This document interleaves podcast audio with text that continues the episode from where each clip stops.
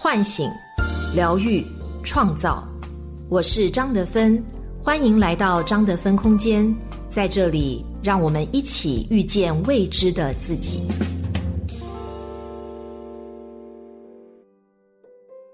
大家好，我是今天的心灵陪伴者杨锵锵，和你相遇在张德芬空间。今天和大家分享的主题关于情绪劳动，作者如果君。很多年前的一起去看流星雨，古灵精怪的楚雨荨让我们认识了饰演楚雨荨的青春小美女郑爽。只不过我们发现，近期的郑爽上热搜总是有一些稀奇古怪的事情：瘦成纸片人、咸鱼挂卖剧组道具。与前任们不得不说的故事之类，粉丝们可以为郑爽洗白，我们也可以原谅一个小姑娘的任性。但是毕竟每个人的人生都是自己的，最后的结果都是个人承受。就像前几天又上了热搜的郑爽，在直播中算是彻底翻车，她任意妄为，觉得不舒服就想撂摊子，甚至排挤一起搭档的主播，已经不是简单的工作失误的问题。可以说，身边太多人为了她个人的情绪化。消耗了太多的情绪能量，应对这些突发事件做了太多不必要的情绪劳动。那什么是情绪劳动呢？美国社会学家霍奇柴尔德认为，情绪管理会造成精力的消耗。在《感受与情绪的社会学：集中可能性》这本书当中，提出了一个情绪劳动的相关概念：个体必须根据情感规则来调整外在行为，甚至内在情绪感受。情绪劳动分为隐形的和显性的，显性的情绪劳动比较容易观察，就比如说在这次直播活动当中，无论郑爽怎么做，一起工作的主播都必须得稳定局面，保持面上的微笑，还要继续以乐观饱满的热情感染用户，这确实是不容易的。不过，类似主播们这种服务行业的从事人员，他们的情绪劳动是能够获得相应的报酬，隐形的情绪劳动。却很少有人能够注意到，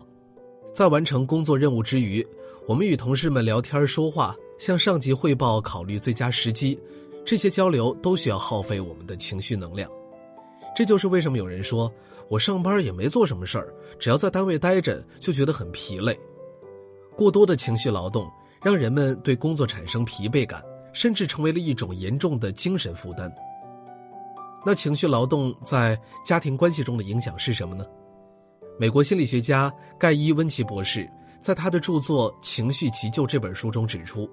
从别人的角度了解他或他的需求和感受，对于创建和维持密切的友谊和亲密的情感至关重要。很少人注意到，我们维持一段亲密关系也是需要情绪劳动的。李女士是一个全职太太，两个孩子呢都已经读中学了。一直以来，她都觉得自己当初辞职照顾家庭的选择是十分正确的。直到前段时间，李女士的父亲生病住院，李女士的哥哥经济条件不怎么好，需要她支出一部分医疗费用时，先生却不愿意，并且流露出李女士不挣钱只会花钱的想法。实际上，李女士的丈夫这些年来专心做事业，孩子的教育、双方老人的定期探望、亲朋好友的应酬。以及家长里短，所有琐碎杂事都是李女士来处理。李女士在照顾家庭这些方面所必须的情绪劳动，却被丈夫所忽视。即使双方都有职业，通常在一个家庭负责情绪劳动的，往往还是女性居多。女性内心往往更敏感，对细节的体会更容易触动情绪的变化。在调查研究中发现，夫妻关系紧张的家庭。往往都是彼此之间没有关注到对方的情绪感受，相互的交流中也很难理解对方的情绪来源。想要使家庭和谐，想要使家庭和谐，双方都要看到和承担家庭中存在的情绪劳动，注意多和家人沟通，把对方的情感需求融入到自己的意识中，学会体察对方的情绪状态，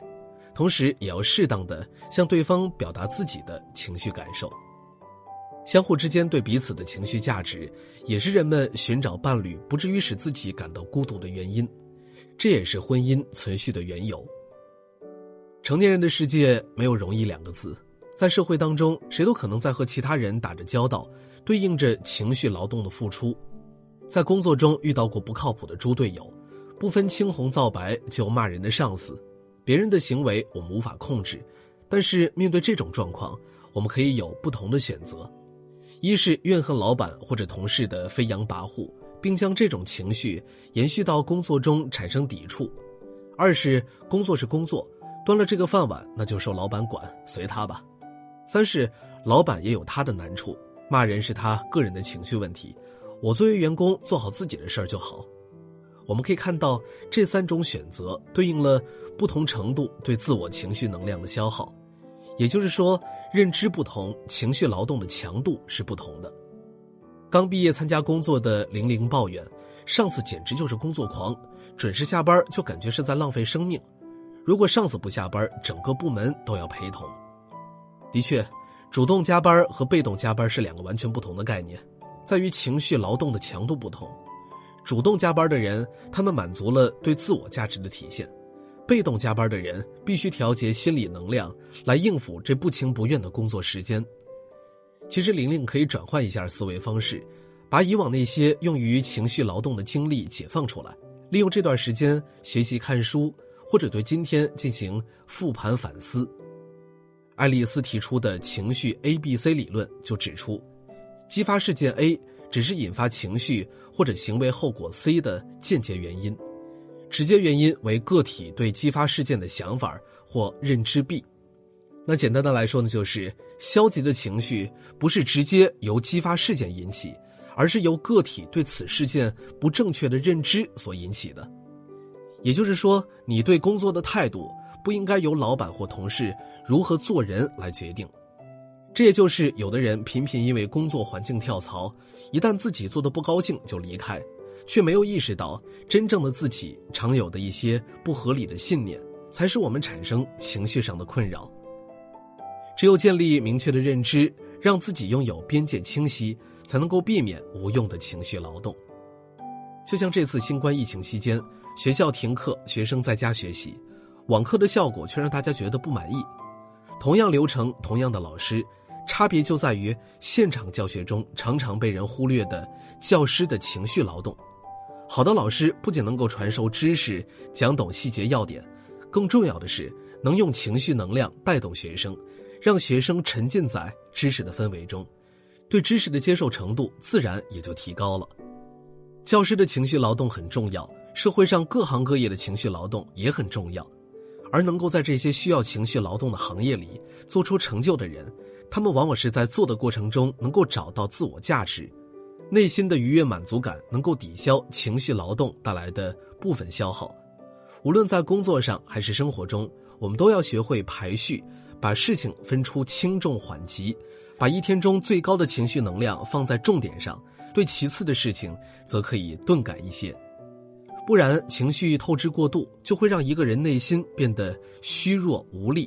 情绪劳动实际上呢，是比脑力劳动和体力劳动更伤心动情的能量消耗活动。当我们认识到什么是情绪劳动，明白情绪劳动也是一种付出，并能够用合理的方法减少不必要的情绪劳动时，我们就能够在生活里活出想要的自在。